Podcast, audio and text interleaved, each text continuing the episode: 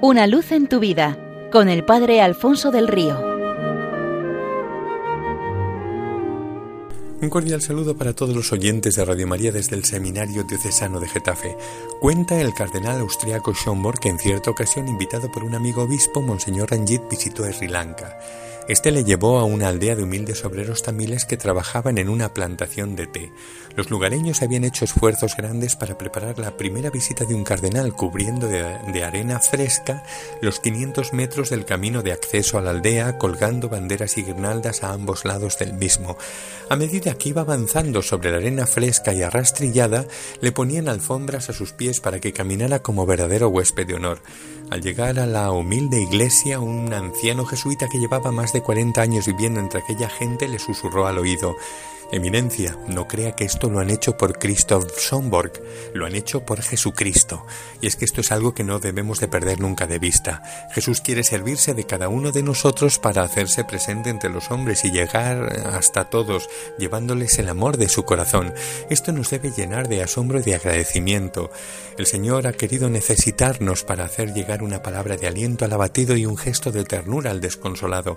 Y cuando veamos que esto pasa, seamos sencillos y humildes y no nos tomemos tan en serio que se nos olvide el hecho de que el primer domingo de Ramos de la historia, él quiso servirse de un pobre borriquillo para entrar al frente de su pueblo en Jerusalén e inaugurar así la pasión.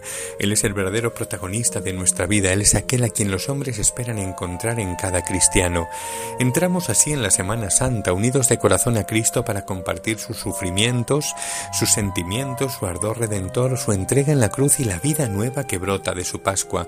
Y en esto de asemejarnos al Señor, Señor cuentan que hace ya bastantes años un muchacho paseaba por uno de esos diques que contienen el mar de Holanda manteniéndolo a distancia de la población.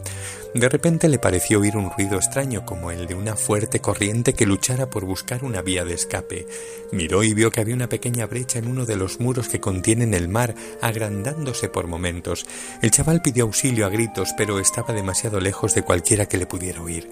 Se dio cuenta de que sus gritos eran inútiles y que si corría al pueblo en busca de ayuda, la brecha crecería hasta romper el muro llevándose por delante el pueblo. Mientras pensaba estas cosas, se acercó al agujero, metió su propio brazo hasta el codo y lo tapó por completo, impidiendo la fuga de agua y el que se siguiera abriendo la grieta. Entre tanto vino la noche, y aunque de cuando en cuando gritaba pidiendo ayuda, su voz se perdía en el silencio. Estaba demasiado alejado. Su brazo metido en el muro y su costado pegado al mismo se iban entumeciendo.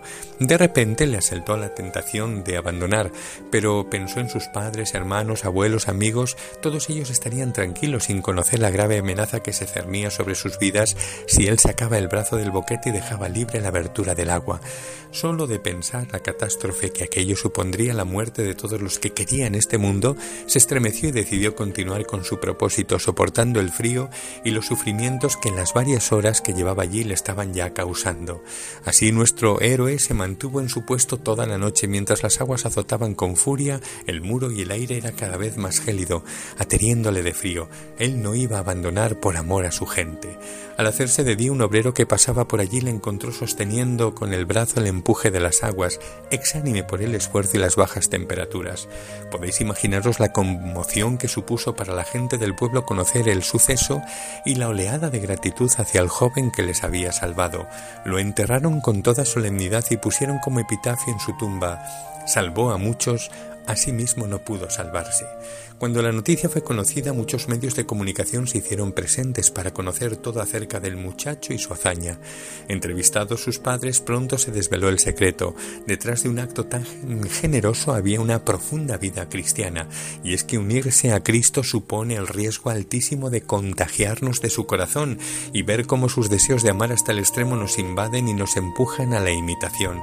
A nosotros, como a los habitantes de aquel pueblecito, nos ha pasado lo mismo. Ha habido uno que ha impedido que la riada del pecado de la muerte nos arrollasen a precio de su propia vida. Para que pudiésemos vivir seguros y felices, Él ha sufrido la muerte de cruz. La historia de este rescate es lo que viviremos en estos días. Estamos en tremenda deuda de amor, solo siendo suyos y permitiéndole seguir entregando su amor a través de nosotros, podremos corresponderle mínimamente. No dudemos que amor con amor se paga, que viváis una estupenda Semana Santa.